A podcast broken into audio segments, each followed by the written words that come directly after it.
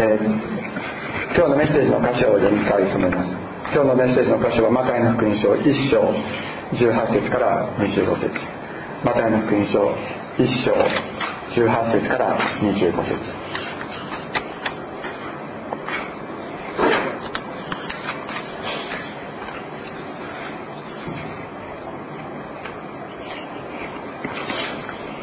マタイの福音書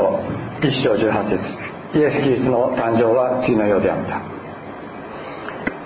その母マリアはヨセフの妻と決まっていたが2人がまだ一緒にならないうちに精霊によって身思いになったことが分かった。夫のヨセフは正しい人であって彼女彼女を晒し者にはしたくなかったので毎日に晒せようと決めた。彼がこのことを思い巡らしていた時死の誓いが夢に現れていった。ダビデの子ヨセフ恐れないであなたの妻マリアを迎えなさい。その体に宿っているものは精霊によるのです。マリアは男の子を産みます。その名をイエスとつけなさい。この方こそご自分の民をその罪から救ってくださる方です。この全ての出来事は主が預言者を通して言われたことが成就するためであった。見よそれが身ごもっている。そして男の子をその名はインマヌエルと呼ばれる。訳すと神は私たちと共におられるという意味である。ヨセフは眠りから覚め父の使いが命じられた当時にしてその妻を迎え入れそして子供が生まれるまで彼女を知ることがなくその子供の名をイエスとつけた、えー、私たちの教会ではあの聖書をとにかく順番にこう読んでいくっていう、えー、聖書の公開説教っていうのをやるわけですけども、えーまあ、特にカトリック教会などではあの聖公会なんかもそうだと思いますけどもこうどの週にあのどういうことをやるかという大体決まっている教会があのあります。でそこだとこのクリスマスの前になるとですねイエス様を迎えるための祈りイエス様がというのをするわけですけどまた、えー、イースターの前だとイエス様がイエス様がこれからこう、えー、十字架にかけられていく。であのイースターの時にはイースターっていうかその受難週の時にはイエス様がもう死んでしまったかのような祈りをする場合もあるわけですね。ところがあのルーターはですねイエス・キリストは十字架に殺されてだけども復活して今生きているんだ。だからクリスマスを迎えるというのはイエス今イエス様がいない状態のところに来てくださいというのではなくて今復活したイエス様を喜びたたえるその時がクリスマスなのだなのだということを教えています。で私たちね僕あの若い時あのこのクリスマスの時どうぞ私の心の中にイエス様生まれてくださいと祈ってたことがある だけどそうでは私たちにとってはそうではないのです。もうすでに復活した勝利者イエス様がこの主に来てくださったことを本当に感謝し喜びたたえるその時でありたいと心から願っています、えー、私たちはですね救いという言葉に対してどういうイメージを持っているでしょうか。今日読んだ箇所に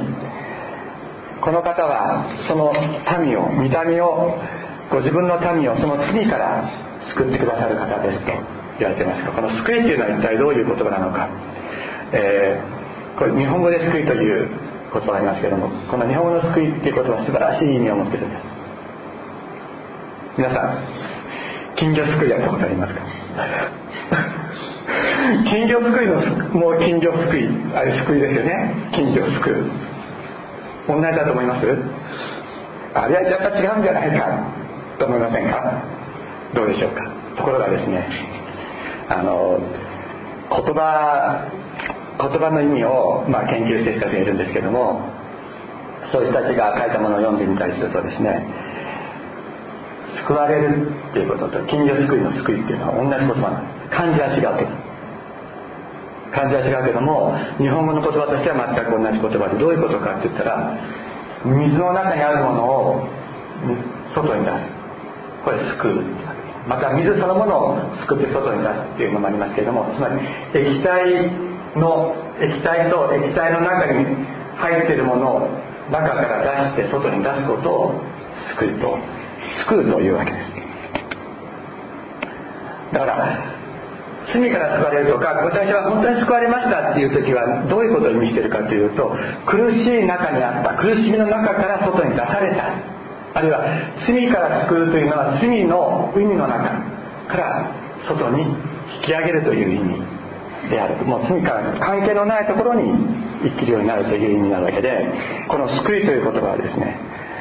あの非常に日本語のこの「救い」という言葉は本当に聖書的な意味においても素晴らしい意味を持っているですね。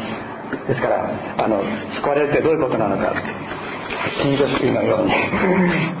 金魚すくいのようにすぐ破れてしまう。あのあれなんていうんですかこれ。あれ網じゃないですよね。金魚すくいのなんていうのか分かんないけどあんなもんじゃなくて確実な方法でです。ね救ってくださる方がいるわけです、えー、今あのこのマタイの国書クリスマスにちなんでですねこの箇所を読みましたけれども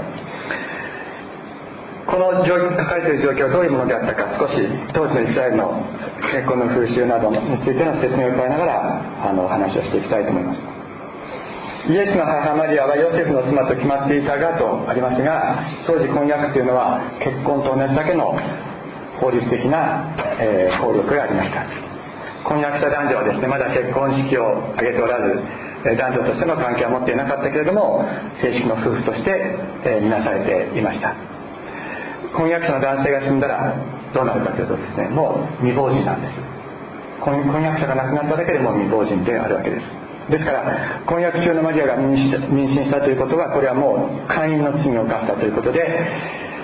その結果であるのならば、えー、石打ちによる死刑に処せられなければならないものであったということであります。聖書はこれは精霊によるものだとヨセフあの精霊が告げたと、えー、ありますけれどもヨセフはですねこのこれに対してどう対応したか。夫のヨセフは正しい人であったので彼女を晒し者にはしたくなかった。それで内密に晒しようと決めた。あたります晒し者にするっていうのは自分の妻を会員の罪を犯した者として公衆の前に出すこと。つまりマリアが死刑になってしまうかもしれないということを良しとする。それがを晒し者にそれが正し者にするということですからそうならないようにしよう。としたわけですね。マリアってどういう人だったんでしょうね。もちろんあのまだ若かったということありますけどもマリアはですねまだ一緒になる前のヨセフに自分がどうしてこういうことになってしまったかということを話してないんですね。話してないです。もちろん若くて信じてもらえないだろうっていう気持ちもあったと思います。まかり間違えば石打ちになってしまう。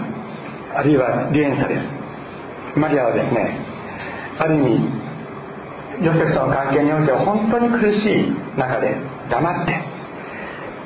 苦しい思いを内に秘めたままですね全てを神様に委ねていました。一方ヨセフも苦しんだに違いないと思います。よくですねヨセフっていう人はあの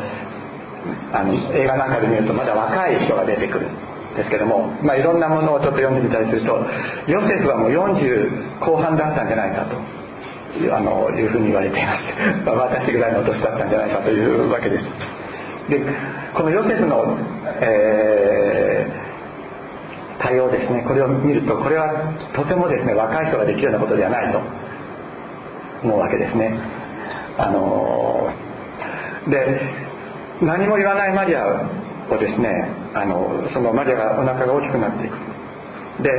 ヨセフはどうしたんだろうっていう気持ちはもちろんあるしあのひょっとしたら怒りというものもあったかもしれないと思います。でもその怒りに任せてマリアを裁かないようにしました。でもそのまま彼女を受け入れることもできない。ででも彼はですねマリアを許すことに決めたんですね。彼女を探し物にしたくないと思ったということは彼女を許した。彼女を許そうとしたわけです。彼女を愛していたからです。どうすればですね彼女が許されるのか。どうすれば彼女は生きることができるのか。それそれを本当に彼は考えるわけです。このままあの婚約した状態というそのままで彼女が、えー、会員の罪を犯したのであれば彼女は死刑に処せられなければいけない。でもどうしたらこの罪を犯してしまった彼女を許すことができるのか。どうしたら罪が許されるのか。そのことを彼はもう本当に考えるわけです。そして彼が考えた一番の方法は婚約そのものがなかったことにすればいい。婚約婚約そのものがなかったことにするならば彼女は生きることができる。それが彼の考えた、え、解決方法であったわけです。彼も自分のそのやるせない気持ち彼女を愛していた。その気持ちを抑えて彼女を生かすために自分を犠牲にしようとしたわけです。ヨセフもマリアも自分の思いを内に秘めたまま互いに自分の思いをね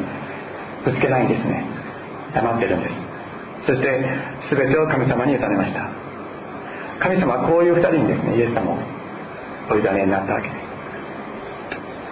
ところがヨセフがこのことについて思い巡らしていた時に主の使いが夢に現れて言いました。ダビデの子ヨセフ。恐れないあなたの妻マリアを迎えなさいというのです。ダビデの子ヨセフと見つかいは語りました。ダビデの子って言ったら私たちイエス様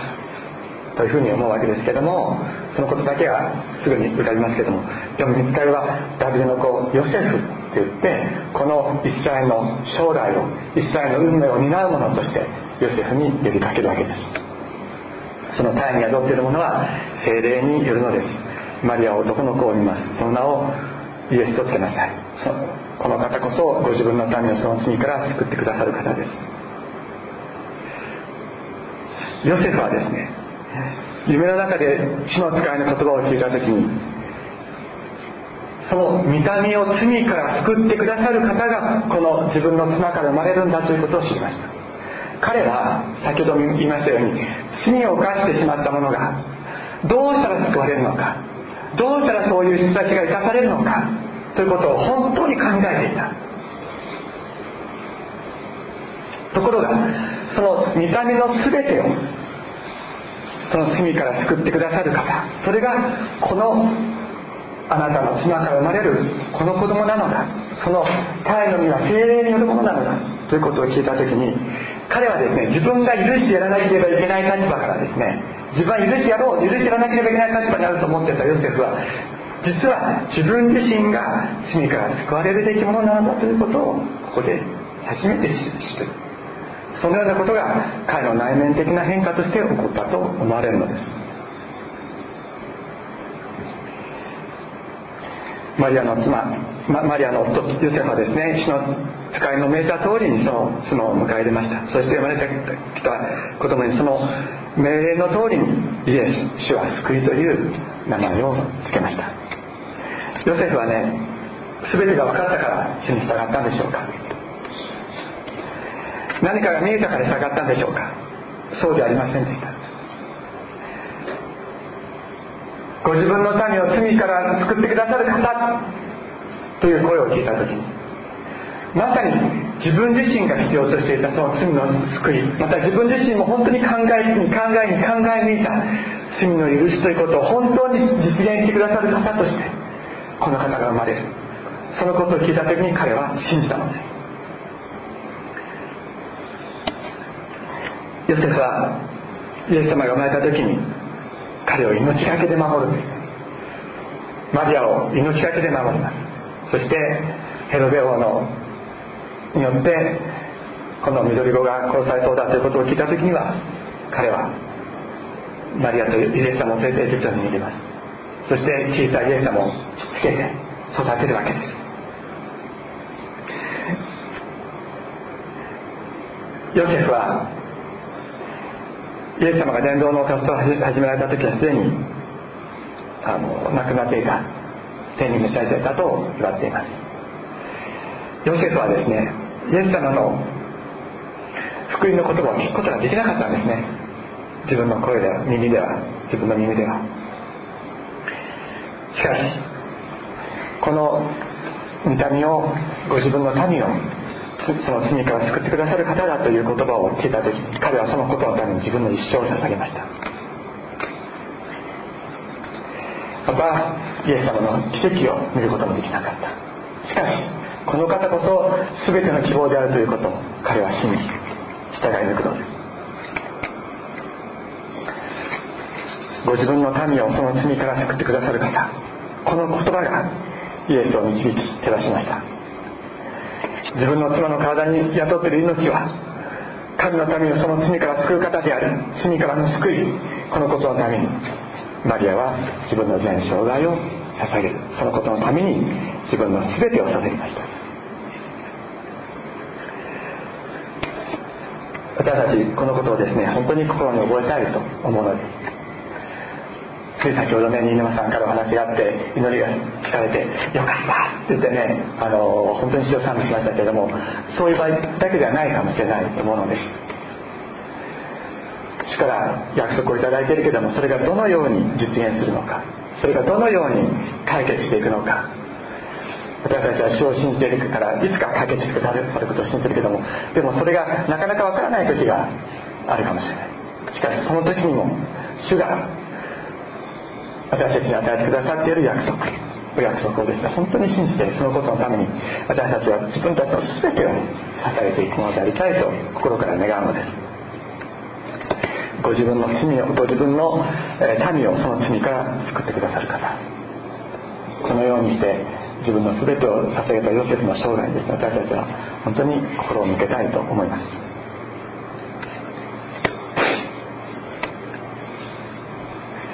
先ほど、えー、救いとは何かという話をしましたけれどもこう自らですねこう救い上げることだ。皆さん覚えたことありますか？ないでないですか？僕実は海で覚えたことがあるんですよ。あの小学校に入る前だったんですけどもあの紀伊勝浦でねあの前に属してた教団の夏の大きな集会正会があってそのまあ、ちょろちょろした子供たちと一緒に遊んでたんです私は。でちょうど会場の前があの広場みたいになっててあのちょうどですねあの海岸沿いにそのホテルがあってこうちょっとあのなんていうのかなこういう絶壁じゃないけどもそ柵も何もないところに海がすぐそこにあるっていうそういうところだったんです。でその同年代の子供たちと鬼ごっこか何かしてたんだと思うんですけども気が付いたらですねあ僕足を踏み外してたんですね。でそのまま海に真っ逆さま落ちちゃったんです。ドーンって。でその時のことよく覚えてますけどもこう沈んでいくとですね海の右上の方にこう見えるんですね水色の海が。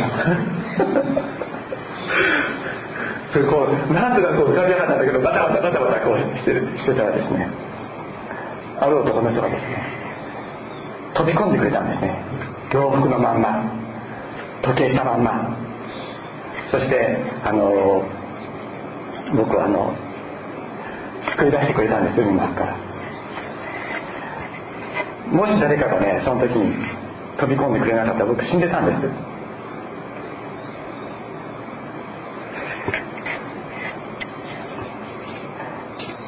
その人の時はですね濡れて壊れてしまいました。今みたいな防水じゃないですから。でまたその人にですね一緒にホテルのと連れて行かれたんですけども救われた後にその人は足に怪我をしていました。私はその人の名前を今知りません。その時聞いたかもしれないけどもあの覚えられなかったと思います。しかしその人はですね自分を顧みずに海に飛び込んでくれてだから私は救われたのです。人を救うというのはそういうことであった。のですイエス様は罪の海に沈んでいこうとする私たちを救うために自らこの罪の海に飛び込んでくださいました。そして私たちを救いご自分は海の底に沈んでいかれたのです。これがイエス様の十字架であります。溺れてる人は溺れてる人を救うことはできない。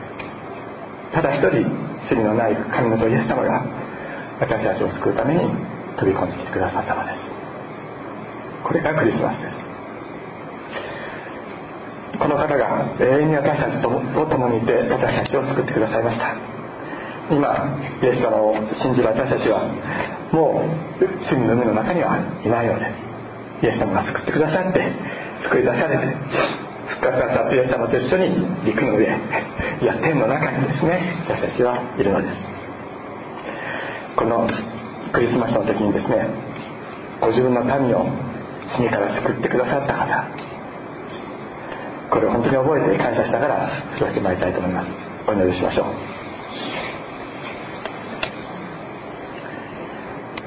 天のお父様あなたが来てくださったことを心から感謝します。本当に罪の海に沈んでいこうとしていた私たち。そんな私たちのために自ら罪の海に飛び込み私たちを救いそしてあなたご自身は地獄の底に落ちていかれましたけれどもしかし復活して今生きて私たちと共にいてくださることを心から感謝します。主イエス様あなたが来てくださったから。救われました。あなたが罪の海に飛び込んでくださったから私たちは救われました。主よこのクリスマスの時このことを本当に覚えこのあなたの愛をあなたの救いをあなたを知らない方々に語ることができるようにどうぞ私たちを助け導いてください。そのことのために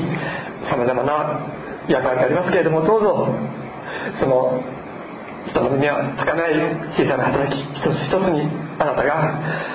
祝福の道を述べてくださって